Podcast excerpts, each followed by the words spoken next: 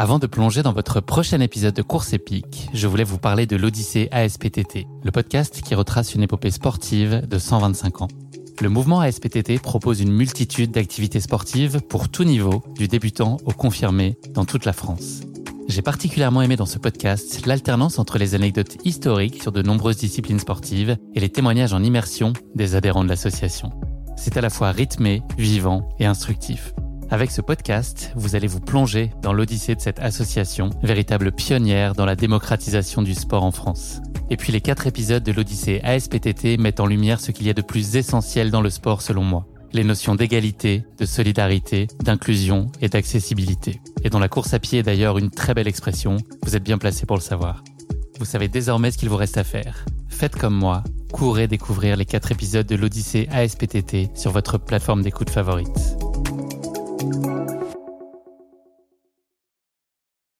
Salut, c'est Guillaume. Je vous propose de découvrir un extrait du prochain épisode de Course épique. Course épique, c'est chaque semaine un invité, une course, une histoire hors du commun. Je vous donne rendez-vous tous les mercredis pour découvrir un nouvel épisode et vivre une grande et belle histoire de course. Mais avant ça, place à un extrait de notre prochain épisode. Alors en 2012, ouais, en fait, c'est euh, après mon premier MDS euh, où j'ai, voilà, j'avais envie de refaire une course en étape, donc j'ai recherché un peu sur le net euh, les courses en étape qu'il pouvait y avoir un peu dans le, dans le monde pour voir s'il y avait quelque chose que je pouvais refaire. Et puis, et puis j'étais tombé sur effectivement le Grand Tour. J'ai mis dans mes favoris de mon navigateur, je me rappelle. Il y est toujours d'ailleurs. je, peux te le montrer. et puis voilà, je me suis dit, ouais, un jour, ça, quand même, ça va être, ça va être, ça va être chouette. En plus, j'avais jamais été aux États-Unis, donc voilà, celle-là, je l'avais gardé, je l'avais gardé sous le coude. Après, c'est vrai qu'en termes de d'engagement financier, c'était quand même quelque chose d'assez important avec le voyage et tout. Donc bon, voilà, ça faisait partie de ma, de ma, wishlist, mais voilà, pas plus. Un rêve presque inaccessible. voilà, voilà. Après, j'avais suivi les exploits d'Éric Clavry parce qu'il était, il a gagné l'épreuve en 2017, 2017, voilà. une année aussi où il avait participé au MDS, il avait terminé cinquième cette année-là. Euh, donc voilà, j'avais vu cette course, je me suis dit, tiens, voilà, il y a peut-être euh, moyen de faire quelque chose sur cette, cette course. Comme tu disais, elle était, elle est quand même très intimiste. Elle est, euh, la capacité d'accueil, je crois que ça doit être 150 coureurs maximum. Et puis là, bon, voilà, sortie de la période Covid, il y avait peut-être moins d'inscrits cette année.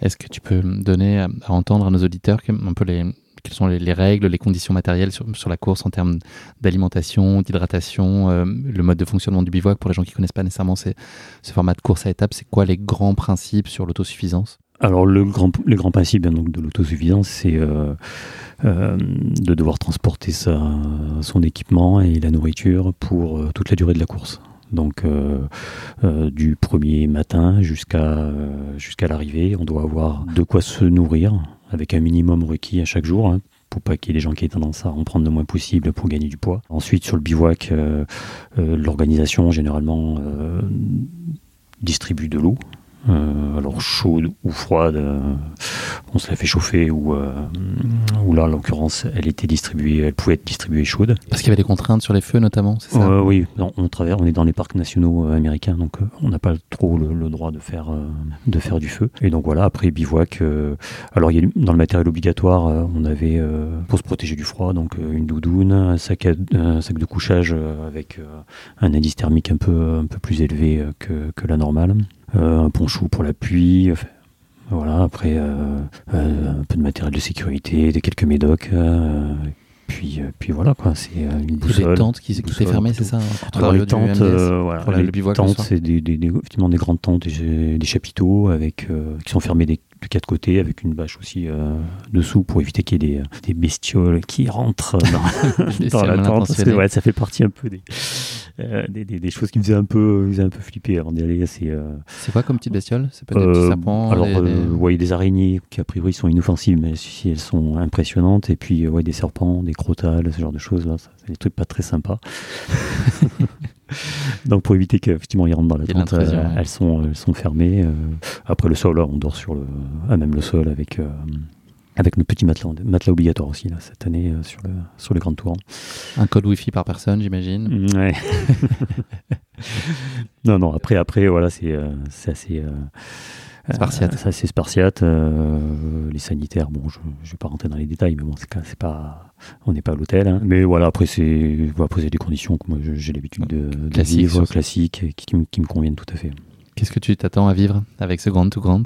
Ah bah, moi, je m'attends à vivre, euh, à, à voir, à voir beaucoup de choses, à beaucoup de choses, parce que euh, euh, le Grand Canyon, euh, voilà, j'en ai des images dans les dans les bouquins, sur, voilà, mais dans les reportages, mais voilà, je l'ai jamais vu en vrai.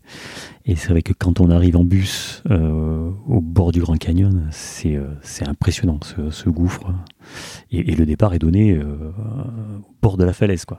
C'est ça, c'est Oui, vous dormez à côté la nuit et on dort à côté la nuit. Faut faire attention si on est Attention, un peu pas, ouais. somnambule. Non, mais le départ, le départ, c'est vraiment exceptionnel. Le site est, euh, le site est grandiose. Euh, Est-ce que voilà. ça fait comme euh, la première fois on va à New York par exemple, où c'est des décors que tu connais pas parce que tu n'y as jamais été réellement, mais tu as tellement vécu dans cet imaginaire-là euh, et des références euh, de séries, de films ou autres. Est-ce que toi, le Grand Canyon, tu avais l'impression de connaître déjà par toutes les images dont tu avais pu t'abreuver et puis euh, en non, le découvrant en vrai, franchement, franchement, non. Franchement, non. C'était, euh, c'était différent. C'était, euh, c'est, euh, alors des, des paysages comme ça de canyon, on peut aussi en trouver en France, mais, mais là, c'est du XXL, quoi. C'est, c'est, euh, euh, voilà, ça, file le frisson quand tu es, tu au bord de ce, de ce gouffre là. Puis on a eu euh, donc une nuit, donc on a eu un coucher de soleil, un lever de soleil sur sur le Grand Canyon, donc. c'était c'est des belles images. Et on, on avait, alors moi j'avais pas mon appareil, mais d'autres avaient le- leur appareil photo. Ils ont immortalisé l'événement. C'était sympa.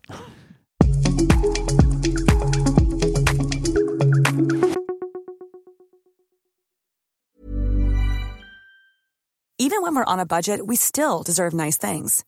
Quince is a place to scoop up stunning high-end goods for 50 to 80% less than similar brands. They have buttery soft cashmere sweaters starting at $50, luxurious Italian leather bags, and so much more. Plus, Quince only works with factories that use safe, ethical, and responsible manufacturing. Get the high-end goods you'll love without the high price tag with Quince. Go to quince.com slash style for free shipping and 365-day returns.